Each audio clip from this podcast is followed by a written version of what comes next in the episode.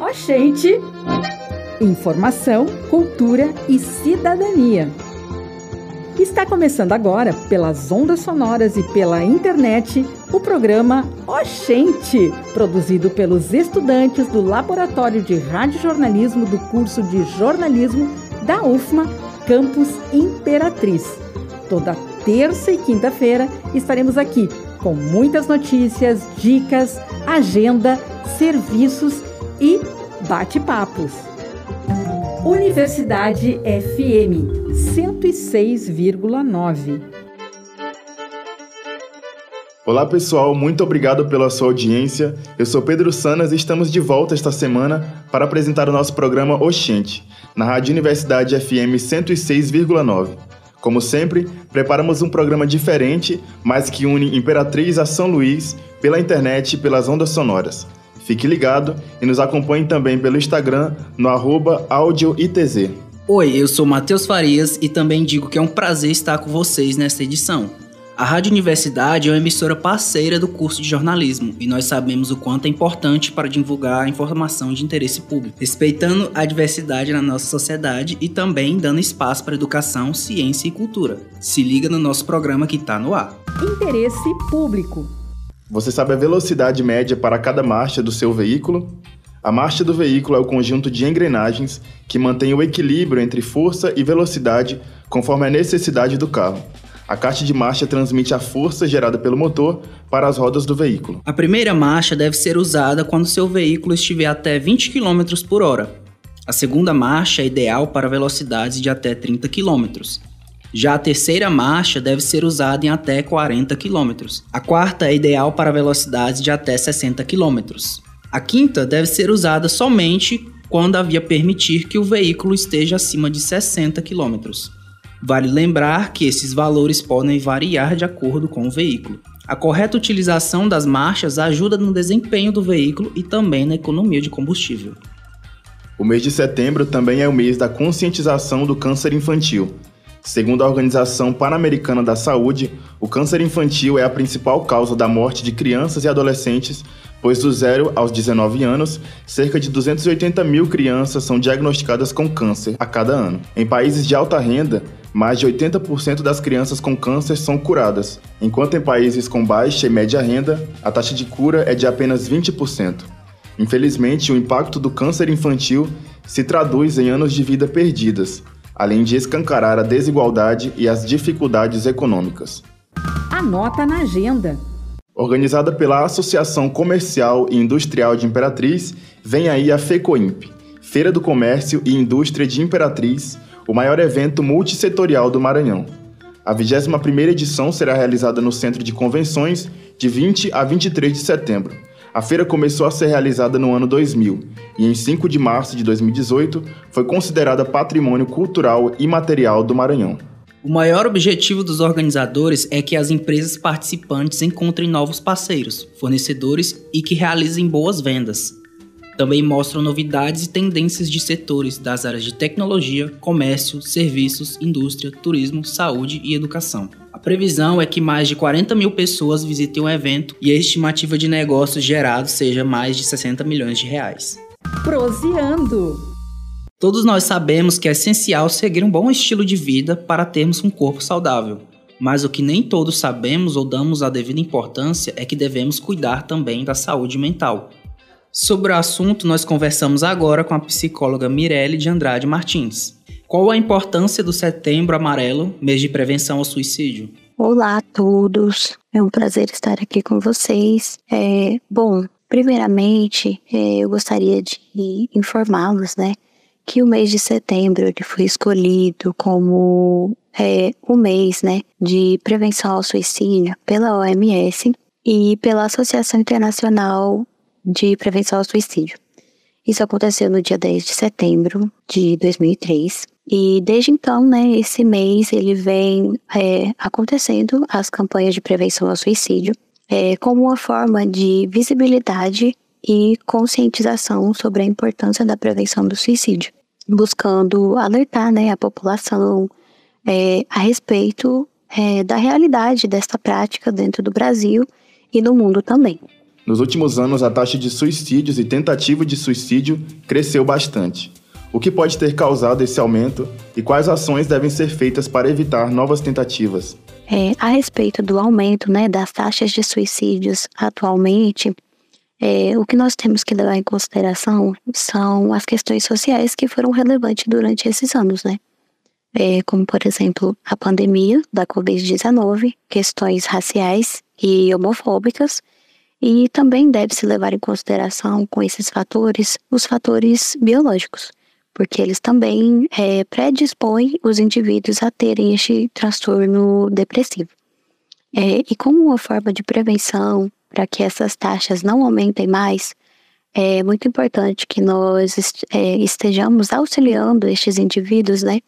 É, não somente com psicoterapia ou uso de medicações, que também é necessário, é, mas também fortalecer a rede de apoio desses sujeitos, é, juntamente com os familiares, amigos, dentro do ambiente de trabalho, é, conscientizando também a sociedade com relação à depressão é, já que a gente vê que não é uma, uma doença é, básica, simples, é, não é uma frescura, é uma doença séria. E para que esses indivíduos eles sejam amparados e acolhidos dentro da sua condição de dor e sofrimento. Nos últimos anos houve uma piora na qualidade da saúde mental. Como reverter esse quadro e levar a vida de forma mais leve? Bom, então como a gente citou ali acima, é, dentro dessas questões de taxa e agravamento né, do suicídio, é, elas estão muito atreladas às relações sociais e questões sociais que é, atualmente vem influenciando para esse agravamento né, das taxas de suicídio. Então, a não elaboração do luto nas perdas pelo Covid, o desrespeito racial, questões homofóbicas, eu acredito muito que se a sociedade em si oferecesse falas mais empáticas e acolhesse de fato a dor deste indivíduo, né, o que ele está lidando ali no momento, é uma forma de amenizar essas ideações suicidas e poder salvar a vida desses indivíduos. É, o mês de setembro ele é simbólico, né? É, ele é apenas uma maneira de esclarecer a valorização da vida, é, mas essa prática ela deve ser constante, né, e contínua. Então, é, para quem está em sofrimento, não tenha medo de pedir ajuda. É, a sua saúde mental ela é muito importante, ela deve ser priorizada. E a sua vida também é importante. Então, não evite de buscar acolhimento das pessoas que estão à sua volta. E não evite também de é, procurar um auxílio é, psicológico dentro dessas situações, né? É, não tenha medo de expor isso, porque é, por mais que muitas coisas aconteçam, há sim uma solução é, para que essas ideações suicidas e essa prevenção seja feita. Então, é muito importante que você não se isola nesse, é, não se isole, né, neste momento e esteja ali é, confiando na sua rede de apoio. Muito obrigado, Mirelle, pela entrevista. E é sempre bom reforçar que se você estiver com sérios problemas e chegar a considerar o suicídio, pode procurar ajuda entrando em contato com o Centro de Valorização à Vida, o CVV. O projeto fornece apoio emocional e prevenção do suicídio. O contato pode ser por telefone, e-mail e chat que funciona 24 horas todos os dias da semana. Eles atendem de forma voluntária e gratuita a todos que precisam conversar. O serviço é totalmente sigiloso e o número de telefone é 188. O CVV também tem site e também está nas redes sociais. Entre livros. A indicação dessa semana é um livro de ficção científica. O Conto da Aya, da escritora canadense Margaret Atwood, trata-se de uma distopia baseada no Antigo Testamento da Bíblia, onde as mulheres são oprimidas sem direitos básicos como ocupar cargos e nem ao menos ler. A história é narrada em primeira pessoa por uma mulher chamada Offred. A personagem é parte de uma classe de mulheres conhecidas como aias, mantidas para fins reprodutivos devido ao declínio de nascimentos por conta da poluição, radiação e doenças sexualmente transmissíveis. Isso na República de Gilead, que antes eram os Estados Unidos. O livro toca em vários temas sensíveis, como violência, estupro, corrupção, saúde mental, dentre outros, mas que são essenciais para o debate. A própria autora afirma que todos os elementos contidos na obra são baseados em acontecimentos da vida real. A preocupação é que, com a emergência de discursos totalitários opressores que usam como base a religião judaico-cristã, possamos de algum modo acabar como Gilead. Histórias musicais. Durante o período de censura na ditadura militar, que durou de abril de 1964 até março de 1985 no Brasil, os artistas tinham constantemente suas canções censuradas, especialmente aquelas que criticavam o governo. Um dos artistas mais lembrados por suas composições durante este período é Chico Buarque. No Histórias Musicais dessa edição, nós trouxemos Cálice, de Chico Buarque. Escrita em 1973 por Chico e Gilberto Gil, a canção foi lançada apenas em 1978 devido ao seu conteúdo de denúncia e crítica social.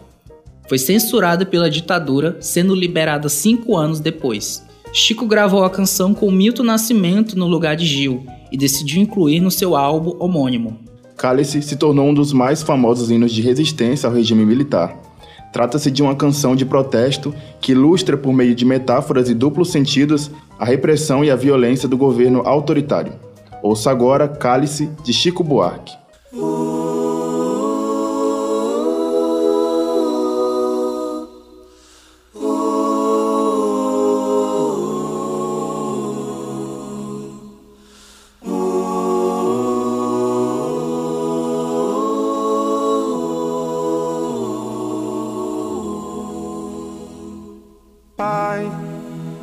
Afasta de mim esse cálice. Pai, afasta de mim esse cálice. Pai, afasta de mim esse cálice de vinho tinto de sangue, Pai. Afasta de mim esse cálice, Pai. Afasta de mim esse cálice, Pai. Afasta de mim esse cálice de vinho tinto de sangue. Como beber dessa bebida amarga, tragar a dor, engolir a labuta. Mesmo calada a boca, resta o peito. Silêncio na cidade não se escuta. De que me vale ser filho da santa? Melhor seria ser filho da outra outra realidade menos morta. Tanta mentira, tanta força bruta. Pai, Pai, afasta de mim esse cálice. Pai, afasta de mim esse cálice. Pai, afasta de mim esse cálice de vinho tinto de sangue. Como é difícil acordar calado se na calada da noite eu me dano, quero lançar um grito desumano, que é uma maneira de ser escutado. Esse silêncio todo me atordoa, atordoado eu permaneço atento, na arquibancada para qualquer momento. Ver emergir o monstro da lagoa, Pai. Pai Afasta de mim esse cálice, Pai. Afasta de mim esse cálice, Pai. Afasta de mim esse cálice de vinho tinto de sangue.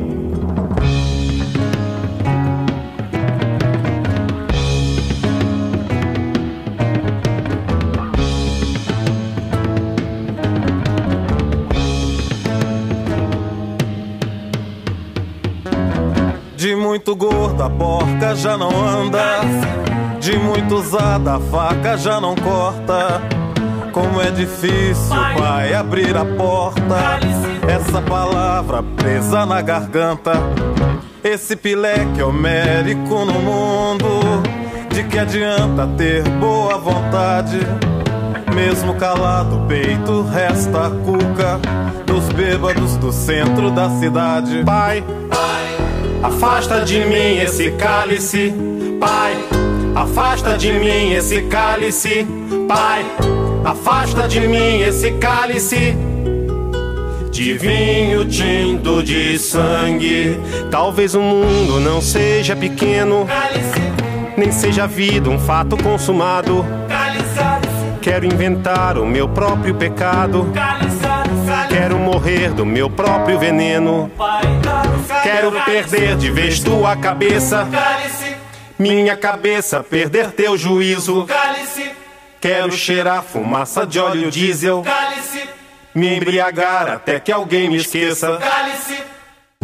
Universidade FM 106,9. Ó, gente, vamos embora.